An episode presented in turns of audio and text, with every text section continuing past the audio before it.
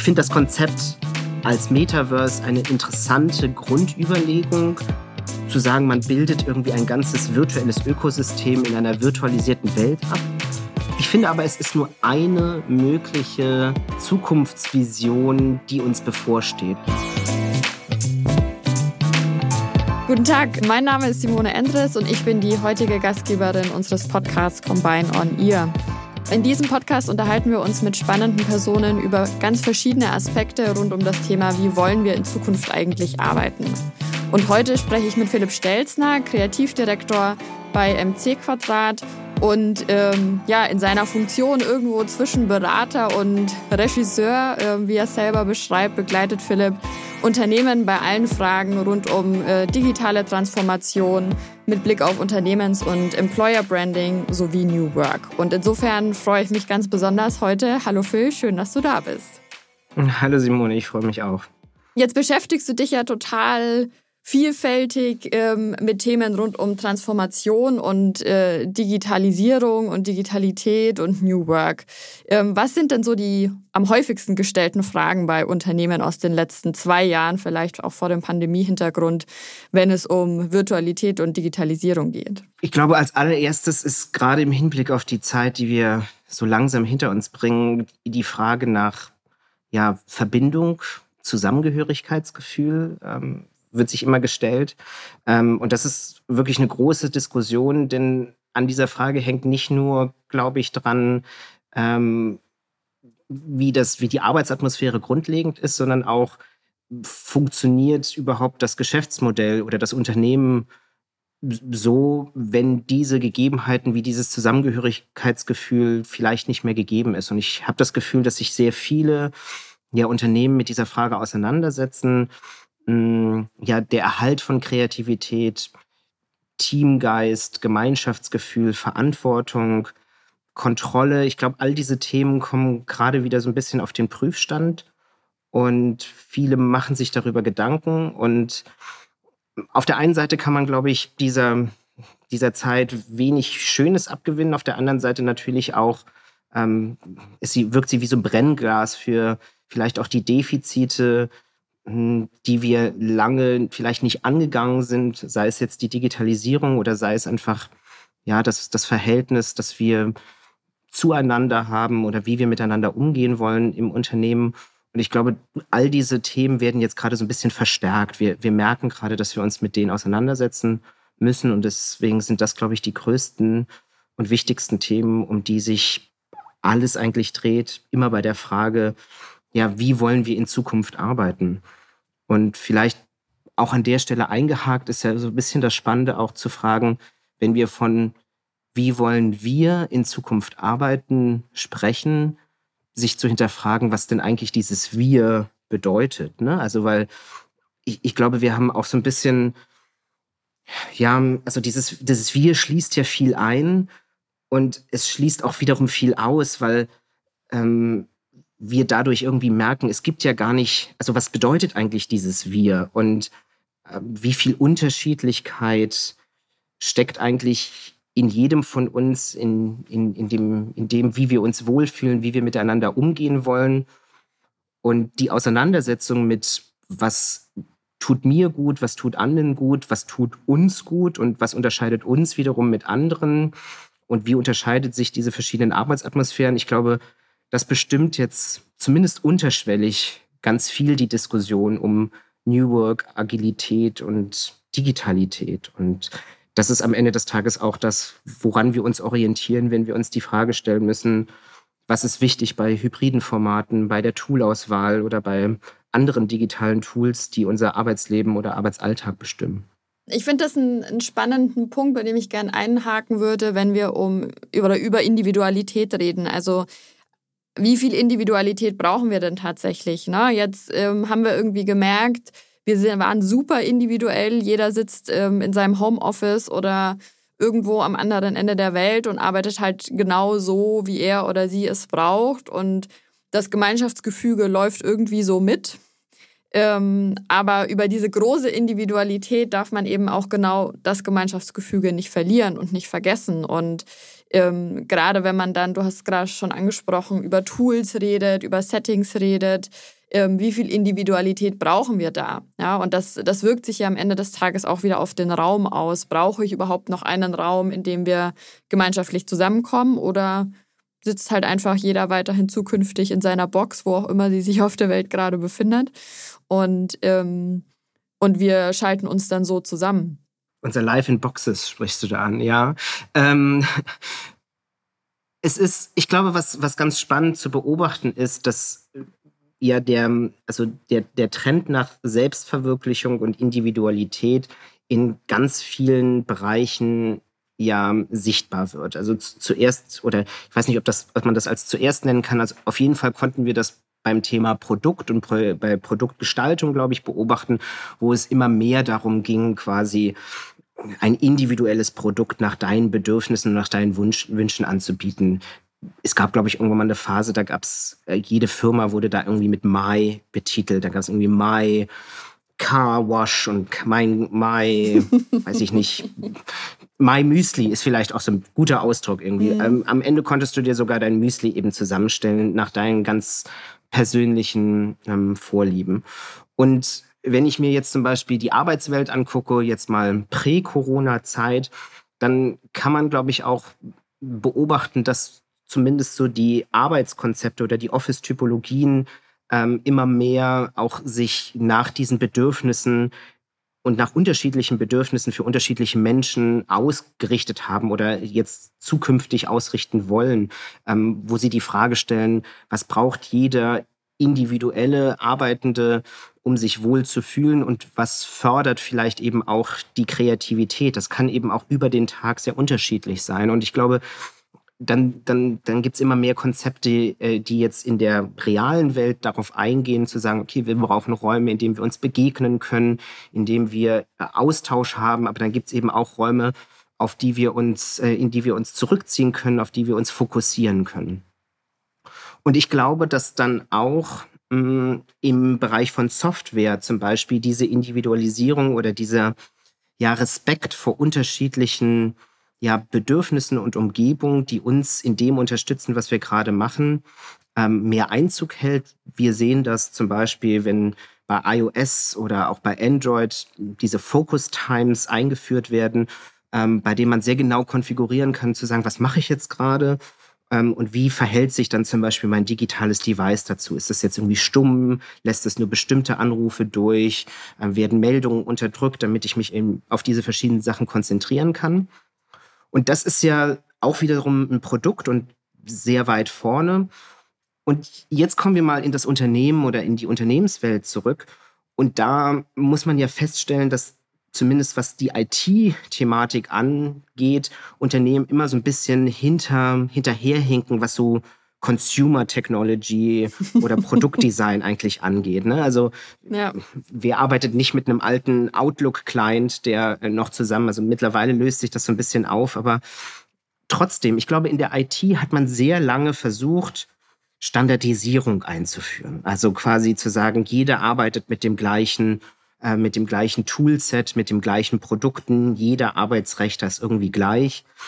Bisschen aufgebrochen wurde das dann eben so ein bisschen mit dem, mit dem Ansatz Best, Best of Breed. Jedes Team oder man, man stellt sich quasi die besten Tools zusammen, ähm, mit denen man am besten zusammenarbeiten kann.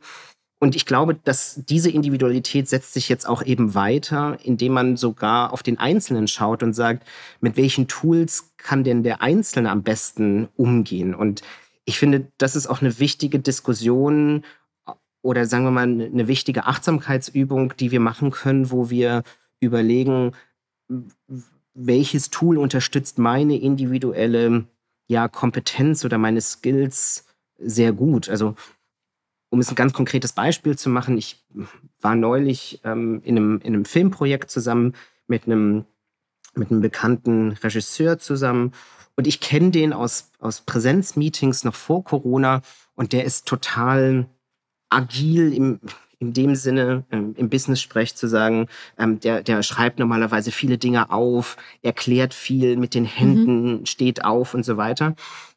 Und ich, äh, ich erlebe den als sehr präsenten, aktiven Mitstreiter ähm, in, in Diskussionen und in Brainstormings.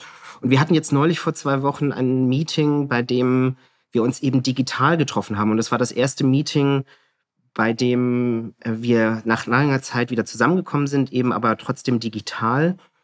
Und ich merkte so richtig, dass dieses ganze Momentum, was ihn ausmacht, über ja, das, das, diese digitale Videokonferenz gar nicht mehr rüberkam, weil ihm ja. irgendwie die Möglichkeiten fehlten. Er konnte nicht aufstehen, er konnte ja. nichts an, anmalen. ähm, und man könnte jetzt sagen, naja, man hätte ja jetzt ein Mural oder ein Miro-Board nehmen können, wo man dann mit Post-its arbeiten konnte.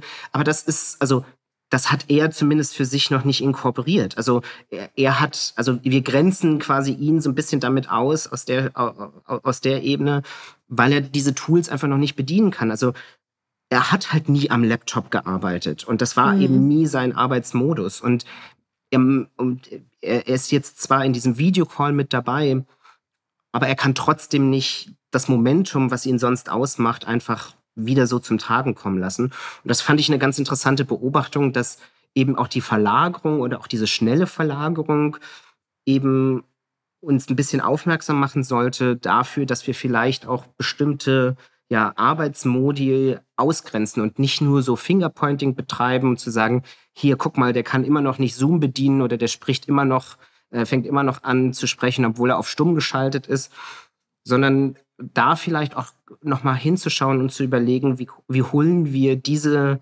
ja, diese Menschen wieder zurück an den Tisch und befähigen sie, ähm, mit uns zusammenzuarbeiten. Ja. Das ist eine spannende Diskussion, finde ich. Ja, ich glaube, da braucht es ähm, ne, einen hohen Grad an Sensibilität, ähm, um eben nicht einen Teil, der sich einfach bislang aufgrund der Arbeitsweise nicht so damit beschäftigt hat oder vielleicht auch nicht so dazu gezwungen war, sich damit zu beschäftigen, nicht auszugrenzen. Und ähm, spielt ja auch ein bisschen so damit rein, dass es vielleicht einfach zumindest in der nächsten Zeit noch nicht vollkommen digital wird, sondern dass wir uns irgendwo in einer hybriden Zwischenlage erstmal noch bewegen werden. Ähm, weiß Gott, was sonst alles noch mit den, mit den Metaversen irgendwann auf uns zukommt und wie viel, ähm, wie viel digitaler es noch werden wird. Ähm, aber bis dahin wird es hybrid bleiben. Und ich stelle das selber bei, bei uns auch manchmal fest oder bei mir fest. Man ist natürlich, wenn man jetzt in so einer hybriden Situation sitzt, mit ähm, zwei Leute sitzen im Raum und dann sind irgendwie noch drei dazugeschaltet und dann teilt man vielleicht noch eine Präsentation oder arbeitet an einem Board, ähm, dass man natürlich ganz automatisch eher mit der Person in eine Diskussion kommt, die mit mir physisch in einem Raum sitzt. Ja, weil ich als Mensch einfach, ähm, glaube ich, automatisch so gepolt bin, dass ich auf die Person zugehe, die mir am nächsten ist und die ich immer präsent habe und die ich eben durch Gestikulieren oder durch Bewegung auch einfach wahrnehmen kann. Und dass dann die Kollegen, Kolleginnen, die vielleicht digital dazugeschalten sind und dann eben gerade auch noch durch irgendwelche Post-its überklebt werden quasi, ähm, ganz vergesse. Ja, obwohl sie inhaltlich natürlich genauso viel ähm, beizutragen haben. Und ähm, das fällt mir immer wieder auf. Da müssen wir auch noch viel, viel sensibler werden, müssen irgendwie uns auch mal Gedanken drüber machen, wie ich da eine gewisse Gleichberechtigung schaffen kann zwischen Personen, die zusammen in einem Raum sind, zwischen Personen, die besser einfach in der realen Welt physisch mit Dingen umgehen können und Personen, die halt von irgendwo auf der Welt ähm, mit digital dazugeschalten werden dass man da nicht so ein Gefälle, ähm, Gefälle hat, wie man es, glaube ich, heutzutage oder wie ich es immer öfter feststelle, heutzutage einfach hat. Ich glaube, das ist total wichtig. Also dieses Thema, äh, ich glaube, das Thema hat ganz, ganz unterschiedliche Facetten. Ähm, das Thema Rücksichtnahme und digitale Teilhabe an der Stelle ist, glaube ich, ganz wichtiges. Das, da kann auch jeder ähm, darauf achten, dass seine Teamkolleginnen und Kollegen eben dahingehend Berücksichtigungen finden glaube aber auch, dass gerade dieses Thema, was du ansprichst, eine totale Aufgabe für Führungskräfte und für Leadership ist. Und ich glaube, dass deswegen, weil, weil es auch sehr, also in meiner Beobachtung, weil es auch sehr darauf ankommt, mit welcher Einstellung gehe ich, gehe ich in diese neue Welt, in diese veränderte Welt, in der eben ganz viel Technik und ganz viel Digitalität eine Rolle steht, wie gehe ich da rein? Also begreife ich das immer noch als Zwang, dass ich das jetzt machen muss, dass wir uns jetzt online treffen müssen? Ähm, und, und habe ich quasi eine innere Ablehnung dazu? Oder kann ich, oder kann ich schon eine Einstellung entwickeln, die mich das annehmen lässt, die mich akzeptieren lässt, dass wir dass, dass Veränderung eine Konstante ist, dass wir, dass wir eher damit arbeiten müssen, zu überlegen, wie, wie wollen wir mit diesen Tools arbeiten, als zu sagen, oh, wir müssen mit diesen Tools arbeiten. Und das ist, glaube ich, eine Mindset-Aufgabe und, ähm, und eine Betrachtungsweise, die ich auch ganz stark bei Führungskräften oder bei Teamleads sehe, ähm, da reinzugehen und äh, oder da reinzugeben. Denn das ist etwas, was einfach sehr kulturdefinierend ist. Und wenn wir uns mal so ein ganz klassisches Teammeeting im realen Raum anschauen, ne, dann ähm, ist das so, dass, dass, dass sich Menschen kommen zur Arbeit, treffen sich vielleicht am Arbeitsplatz, äh, verabreden sich, um gemeinsam dann durchs Gebäude zum Meetingraum zu gehen. Dabei wird schon ein bisschen vorher geschnackt, dann, dann setzt ja, man sich irgendwie ja. hin, holt dem anderen vielleicht noch mal einen Kaffee, ähm, ähm, fragt, wie es denn am Wochenende war, etc. Und erst dann geht quasi dieses Meeting eigentlich los? Und wenn dann das Meeting zu Ende ist, dann verabredet man sich und geht zum, zum, gemeinsam in die Kantine und hat dann nochmal ein gemeinsames Mittagessen. Wenn wir das jetzt vergleichen mit einer Homeoffice-Situation, jetzt im klassischsten Sinne, normal wählt man sich dann um 10 Uhr ein und um 11 Uhr irgendwie genervt wieder aus, muss dann vielleicht was kochen, Wäsche aufhängen oder irgendwas anderes. Und ich glaube, dass da zum Beispiel viel Verantwortung auf der Führungsebene eben liegt, äh, zum Beispiel ja solche Momente ähm, oder Gelegenheiten zu schaffen, die dieses Zwischenmenschliche und diese Zufälligkeit oder diesen Austausch trotzdem ermöglichen. Also auch ganz bewusst ein Angebot schaffen. Vielleicht eben schon um halb acht äh, oder um neun ähm, den Meetingraum zu öffnen, ähm, um, um Begegnungen eben zu schaffen. Es gibt da auch wunderbare Tools, die man dafür benutzen kann, wie Gather, Wonder oder zum Beispiel bei dem sich einfach Leute einloggen und begegnen können, miteinander reden können, wenn sie das wollen. Oder eben auch im Nachgang die Möglichkeit zu schaffen, zu sagen, wer möchte, kann sich da eben treffen. Das immer auf freiwilliger Basis natürlich, nicht mit Zwang, so nach dem Motto, bitteschön auch nochmal länger, aber eben trotzdem die Möglichkeit zu, zu machen und es vielleicht als Führungskraft auch vorzumachen. Also zu sagen, ich bin übrigens schon um 9.30 Uhr da, ähm, 30 Minuten bevor unser Teammeeting anfängt wer noch ein bisschen quatschen möchte vorher oder danach, ähm, sei herzlich eingeladen. Also auch da kann man ja versuchen, zumindest so ein bisschen diese Interaktion herzustellen. Und dann ist es auch vielleicht mal einfacher zu gestehen, zu sagen, ähm, die anderen melden sich immer hier mit so einem, mit so einem Klick hier wo, wo, funkt, wo ist das eigentlich in der Software? Kann mir mal jemand sagen, wo ich mhm. überhaupt meine Hand, wo ich, wo ich diesen Button finde, wo man hier seine Hand heben kann, zum Beispiel? Ne? Ja. Also, das ist, das, ja, manchmal sind das so profane kleine Dinge, die Menschen dann aber ausgrenzen, weil sie gar nicht genau wissen, wie macht denn der andere das eigentlich, in, sich bemerkbar zu machen. Und äh, also Teammeetings kann man übrigens auch wunderbar dafür benutzen, so Rituale ähm, zu etablieren, indem man vielleicht zum Beispiel ein Check-in macht am Anfang. Ne? Also zu sagen, wie geht's euch heute? Und man kann dann üben, ein Polling-Tool oder ein Umfragetool kann man dann üben, wie das verwendet wird. Also wenn man sagt, hey, bewertet doch mal eure Stimmung von eins bis zehn ähm, und beantwortet mal hier in unserem Umfragetool diese Frage und dann lass uns das Ergebnis angucken.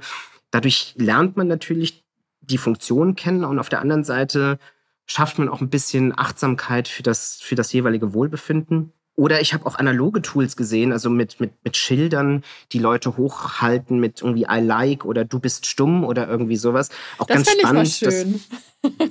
also die Abwechslung mal reinzubringen wieder, ne? Und nicht immer nur, weil ich dachte mir jetzt gerade schon bei der Umfrage, ja, das ist natürlich cool, ähm, irgendwie ein, ein Tool kennenzulernen, aber ähm, trotzdem ist es ja wieder so, digital, ne? Und vielleicht führe ich das auch mal ein, dass wir mal Schilder Ja, oder man kann ja auch, man kann ja auch dieses Wie geht's dir mit Handzeichen ja. machen, ne? Also irgendwie ja. zehn oder fünf und jeder hält mal so seine Hand zum Beispiel hoch. Ich, das, das ist auch wieder ein bisschen was heranführen, also vielleicht die Menschen auch abholen, die eben ähm, zwar irgendwie es schaffen, sich einzulocken, aber eben noch nicht die Muße haben, sich mit allen Raffinessen der Software auseinanderzusetzen. Ja. Und das ist vielleicht sogar die bessere Variante, wenn ich mir jetzt vorstelle, so ein Schild hochzuhalten mit du bist stumm zum Beispiel oder das finde ich gut oder irgendwie sowas. Es hat was sehr Persönliches, weil es vielleicht auch ja, selbst genau. gemalt ist, das Schild. Und meistens ist es ja auch so, wir gucken dann auf so eine riesige frontale Präsentation. Meistens ist ja Screensharing dann an in solchen, in solchen Situationen, zumindest in meinem Kontext. Häufig ist dann Screensharing an und wir alle sehen uns nur noch so in so Mini-Thumbnails. Ja. Und ja. ob da jetzt ein kleines Symbol ist oder nicht, das übersehe ich auch schnell. Wenn da aber jemand mal die Kamera irgendwie ähm, zuhält mit einem mit einem Schild oder so, dann geht da vielleicht auch schneller mal die Aufmerksamkeit hin.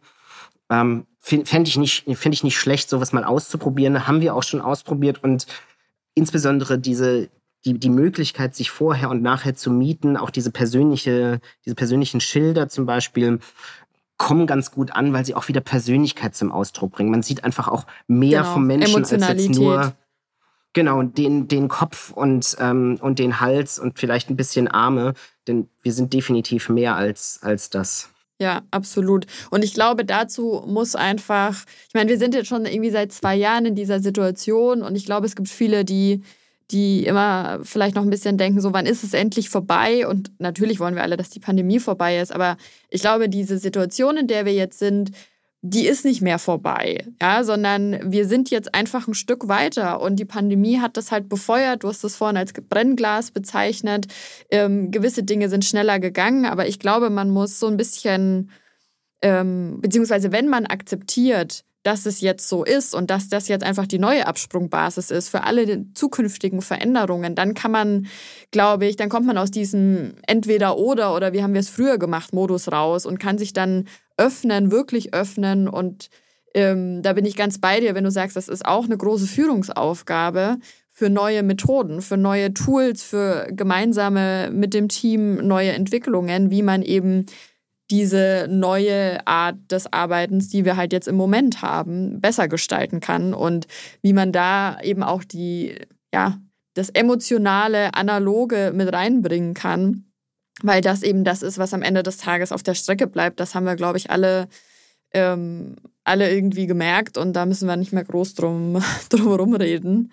Ähm, ja, also einfach aus diesem Krisenmodus rauszukommen und das zu akzeptieren. Absolut. Und ich, ich glaube, also ich, ich finde es völlig berechtigt, dass, dass diese neuen Möglichkeiten oder die neue Arbeitswelt oder diese digitalen Tools unangenehme Auswirkungen auf einen haben. Es ist, ich, ich finde es wichtig, dieses Gefühl, dass etwas unangenehm ist, ähm, auch ein Stück weit zuzulassen. Das Entscheidende ist, glaube ich, bloß, dass wir eine Möglichkeit haben, wie gehen wir mit dieser unangenehmen Situation um. Ähm, und da vielleicht genauer hinzuschauen, zu sagen, okay, ähm, wenn mir jetzt äh, ein, äh, etwas technisch nicht gelingt, zum Beispiel, was ich nicht, die Kamera fällt aus oder mein Mikrofon ist stumm und ich bekomme das nicht an oder die Präsentation, der, der Screen wird nicht geshared, so wie ich das möchte, dann kann ich natürlich ähm, meinen Frust ähm, in, dieses, in, in diese Situation bringen und alle daran teilhaben, dass ich mich jetzt darüber ärgere, dass das irgendwie nicht funktioniert. Aber ich sollte natürlich eigentlich in dem Moment auch drüber nachdenken, hilft es der Sache und hilft es dem, was ich eigentlich machen möchte. Ne? Also, also ist das jetzt zuträglich für mein Ziel an der Stelle?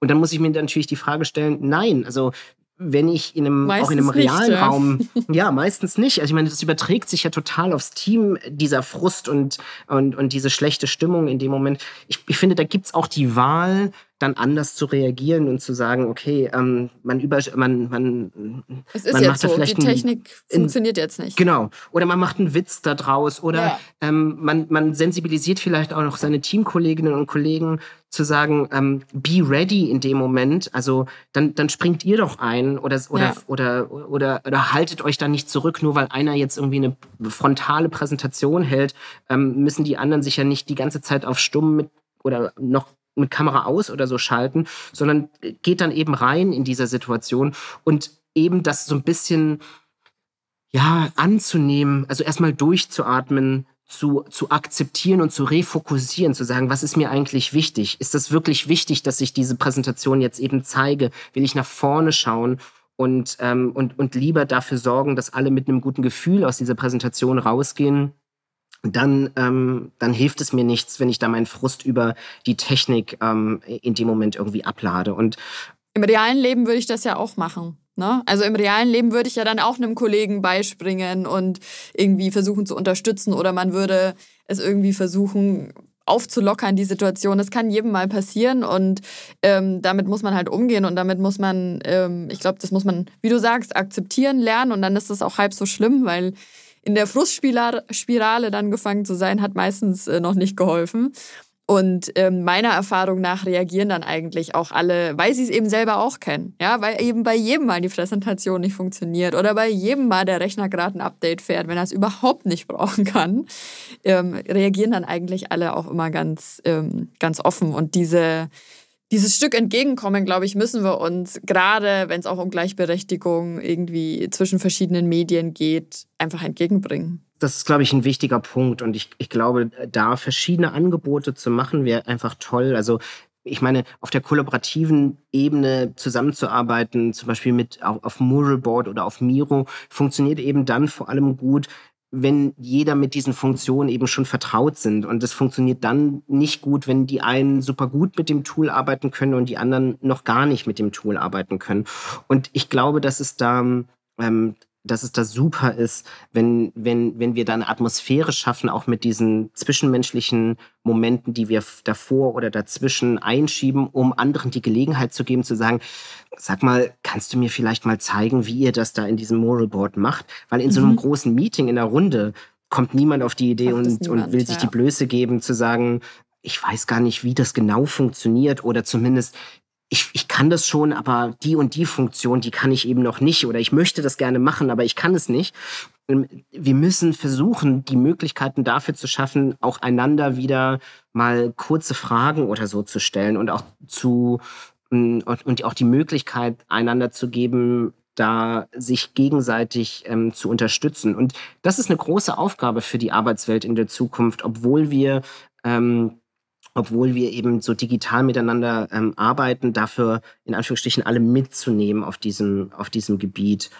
Es ist, glaube ich, vor allem auch deswegen für uns sehr wichtig, ähm, so eine keine Ausgrenzung davon zu machen, weil wir von diesem zwischenmenschlichen Leben und dadurch auch Bindung aufbauen. Und ich, ich glaube, dass diese Bindung total wichtig ist, damit es überhaupt so eine Art von ja, Ökonomie der Kreativität eigentlich gibt am Ende des Tages. Denn jede mhm. Aufgabe erfordert irgendwie eine Form von Kreativität und wir müssen irgendwie schaffen, dass sich, dass sich immer wieder Berührungspunkte ergeben von der eigenen Arbeit mit der Arbeit der anderen. Google mit im Campus-Konzept hat es genau verfolgt und das ist die digitalste, eine der digitalsten Companies, wenn man sich das überhaupt vorstellen kann. Die hat aber auch verstanden, dass man eben einen, einen Ort schaffen muss, in dem es eben Begegnungen gibt und auch zufällige ja. Begegnungen gibt, damit es diesen Austausch zwischen den verschiedenen Skills und Menschen ähm, stattfindet.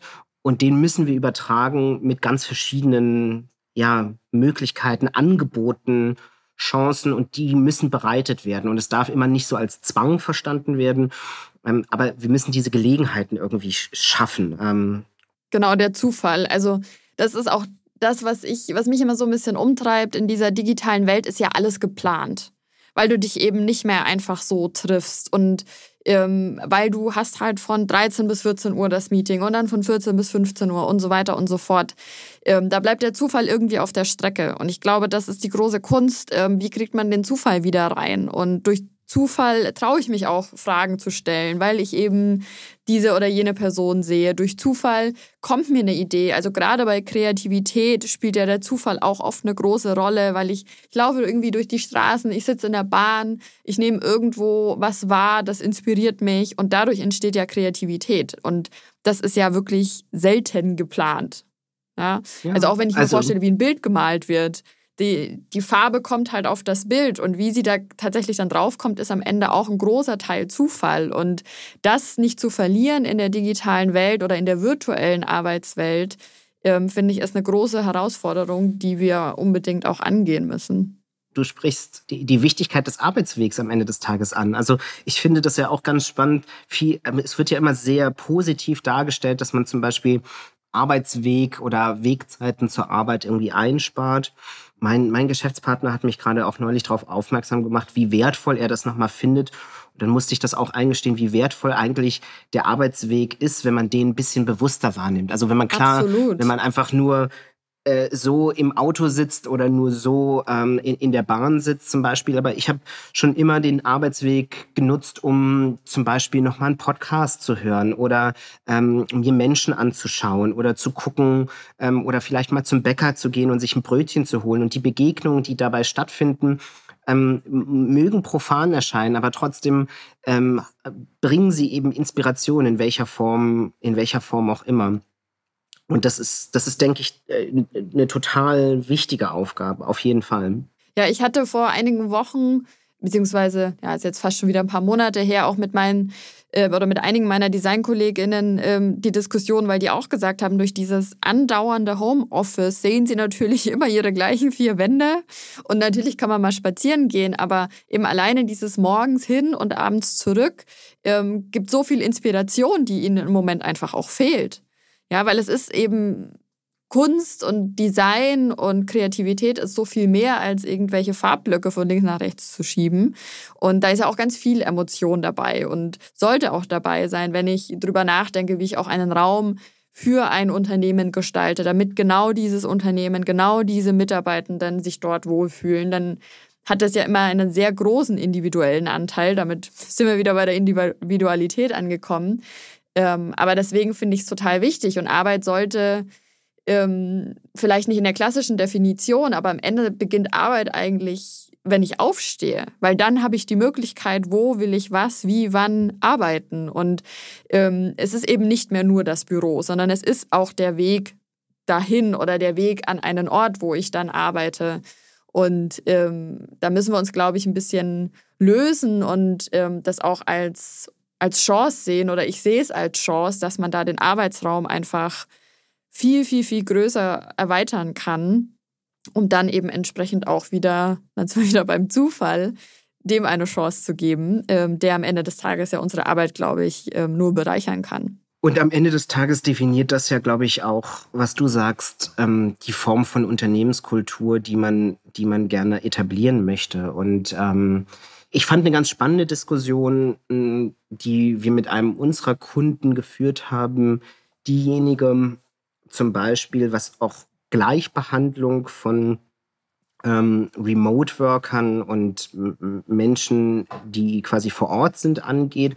Und zwar ähm, ist das ein Unternehmen, das eben vor allem seine Mitarbeiter sehr dezentral aufgestellt hat, aber eben trotzdem natürlich eine Firmenzentrale hat. Mhm. Und die haben sich zum Beispiel als interne Firmenpolicy die Auflage gegeben, ähm, wenn wir uns digital verabreden in einem ähm, Meeting auch mit anderen, ähm, die jetzt nicht im Gebäude sind, dann wählt sich trotzdem jeder von seinem einzelnen Arbeitsplatz ein, um für dieses Meeting eine Art von ja, Gleichberechtigung für die zugeschalteten Personen mhm, herzustellen. Okay. Also, dass sich zum Beispiel nicht die Personen in einem Office, ähm, die die sich theoretisch in einem hybriden Raum zusammensetzen könnten, in einem, in einem gemeinsamen Raum sitzen, sondern dass sich jeder trotzdem an seinem Laptop einwählt. Und ich fand das ganz spannend in der Überlegung, was dahinter steckt. Also was dahinter steckt, ist ja quasi zu sagen, wenn ich die remote zugeschalteten Mitarbeitenden wirklich nicht benachteiligen will, dann muss ich für Gleichheit und für Gleichheit der Waffen in Anführungsstrichen auch in diesem Meeting sorgen. Denn es ist ja quasi, also die anderen sind ja quasi benachteiligt, wenn, wenn sie eben nicht die Gestik oder das leise, den leisen Kommentar oder das Flistern ähm, der Person am anderen Ende oder das laute Aufatmen oder Stöhnen des anderen hören, ähm, im Gegensatz zu denen, die sich dazugeschaltet haben. Und ähm, das fand ich eine spannende Diskussion, weil es, weil es, glaube ich, ich, ich habe da ehrlich gesagt auch noch keine richtige Antwort drauf, wie ich das finde. Aber ich finde, das ist, äh, also da sollten wir uns drüber Gedanken machen, wie schaffen wir das und welche, und welche Art von Unternehmenskultur wollen wir in Zukunft eben schaffen ähm, und wie, wie schaffen wir da auch eine hybride Struktur, die auf der einen Seite ja, äh, die Verbindung herstellt, aber auf der anderen Seite eben auch die Zugeschalteten dann eben nicht in Anführungsstrichen diskriminiert, ähm, weil sie eben nicht mit den gleichen ja, Sinneswahrnehmungen agieren können wie die anderen. Und ja. Äh, das ist eine spannende ja. Diskussion, auf die ich auch noch keine Antwort habe. Ja, absolut. Und dafür gibt es ja einen ganz großen Blumenstrauß an äh, technischen Tools und IT-Tools, die man dafür verwenden kann ähm, und wo man dann eben auch alle Personen damit ausstatten muss, dass sie, dass sie funktionieren.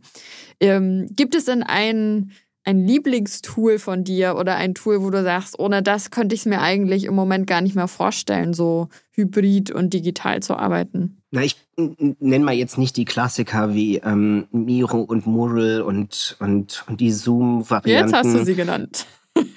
ja, ich äh, äh sagen es mal so, na, na, also die, diese sind ja, glaube ich, essentiell jetzt angekommen. Was so ein bisschen nervt, ist, finde ich, dass, ähm, äh, dass man sich je nach Unternehmenspolicy jeweils immer ähm, zu einem Videokonferenztool committen kann und sich mhm. nicht in Anführungsstrichen die besten Videokonferenztools mit der geringsten Latenz und der besten Qualität durchsetzen, sondern aufgrund von Marktmacht eines großen Konzerns sich dann quasi ein Videokonferenztool durchsetzt, das einfach in der Qualität weitaus schlechter ist als, an, äh, als, als die anderen. Und ähm, das, das muss man einfach ganz klar benennen und es ist total schade, gerade für mich als Regisseur, wenn es, wenn es, wenn es bei mir, bei mir geht es um Visualität, um Emotion, um Bewegung und um Film.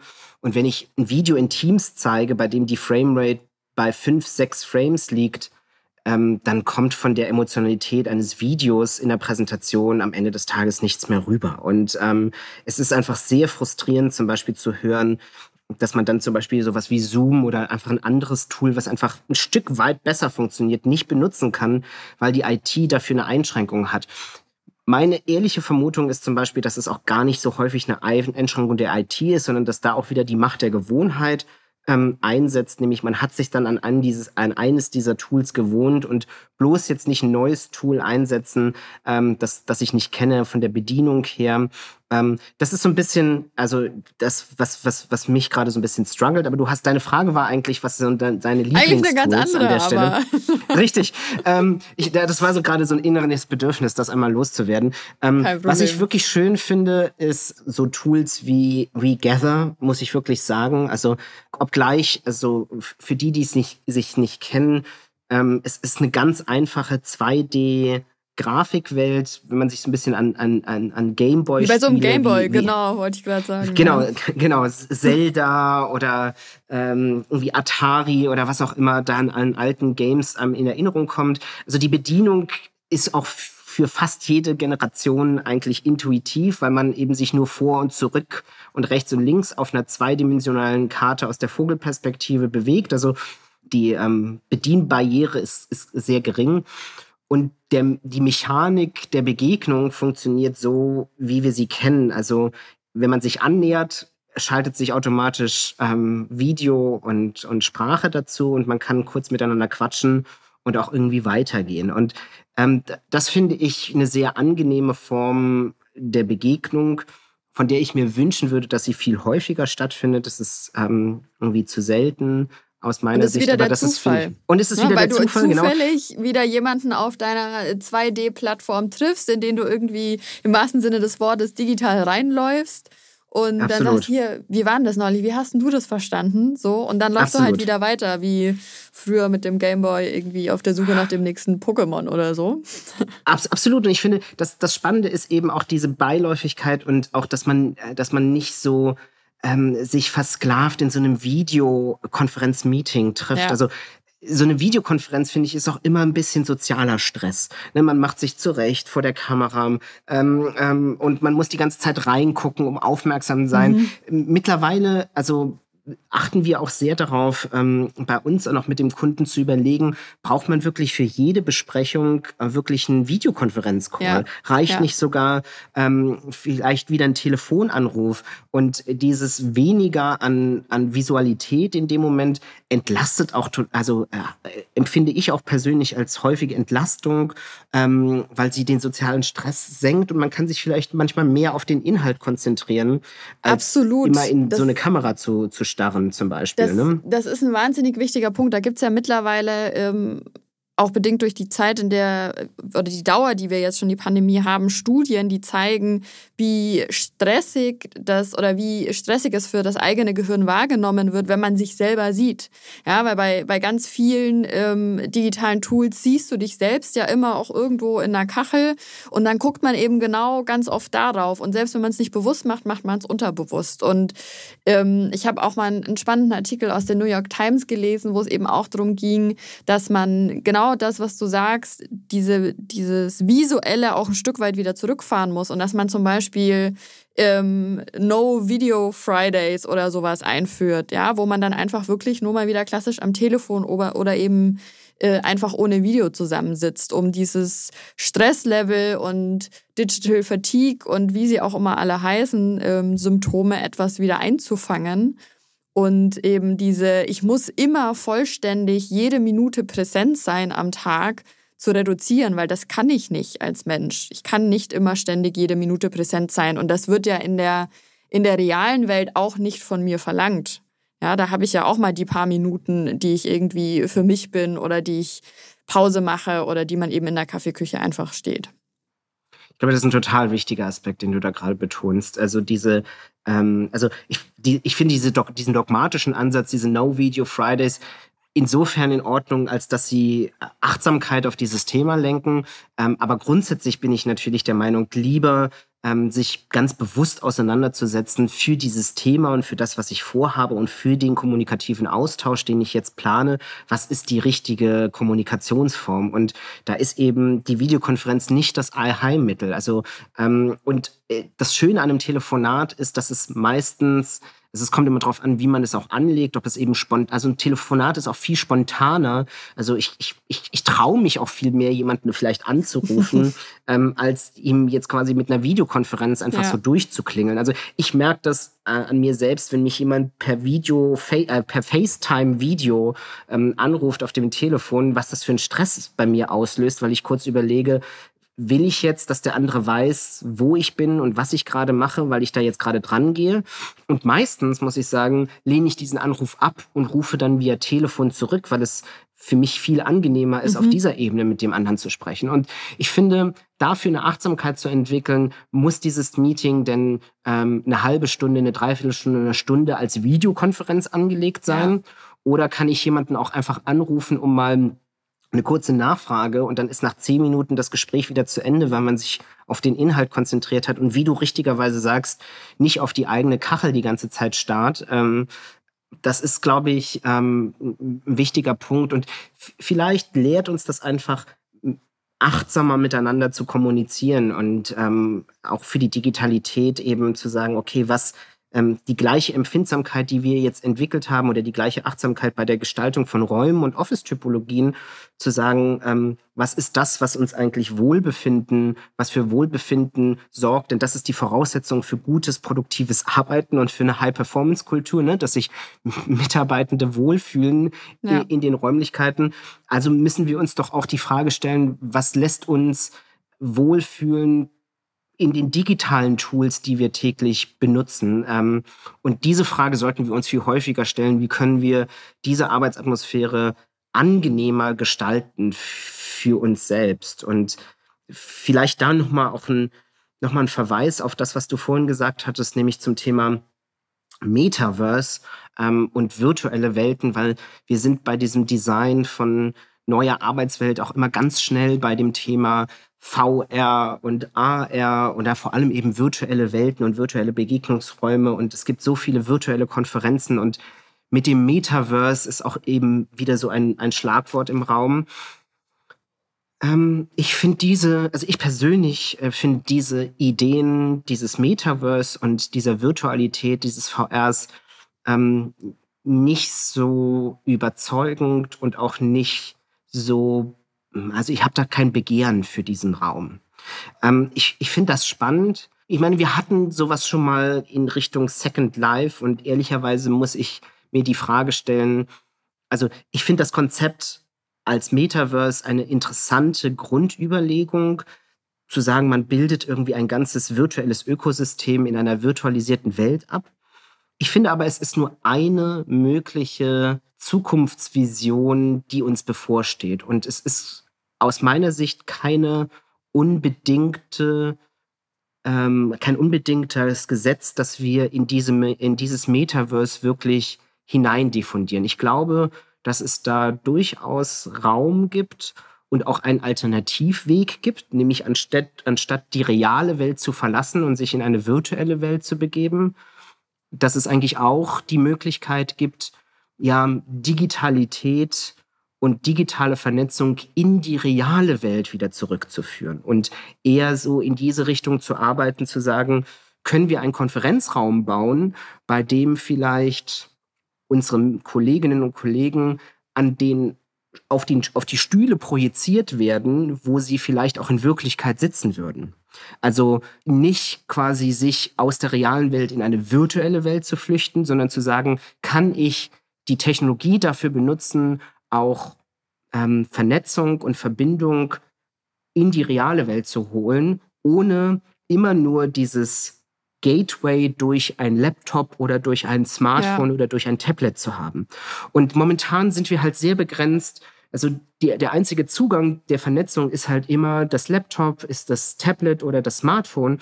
Und ich würde gerne viel mehr in eine Zukunftswelt denken, in der wir uns von diesem, ja, von diesem Gate, Laptop und diesem Device Gate ähm, lösen können und lieber, lieber quasi diese Vernetztheit in der realen Welt erleben können durch Projektionen, durch Hologramme, durch ähm, also Augmented Reality geht in die Richtung, aber mir ist die Brille zum Beispiel viel zu also viel zu klobig, so wie sie jetzt momentan vorgestellt ist. Ich finde, da müsste es noch eine viel unmittelbarere Form geben.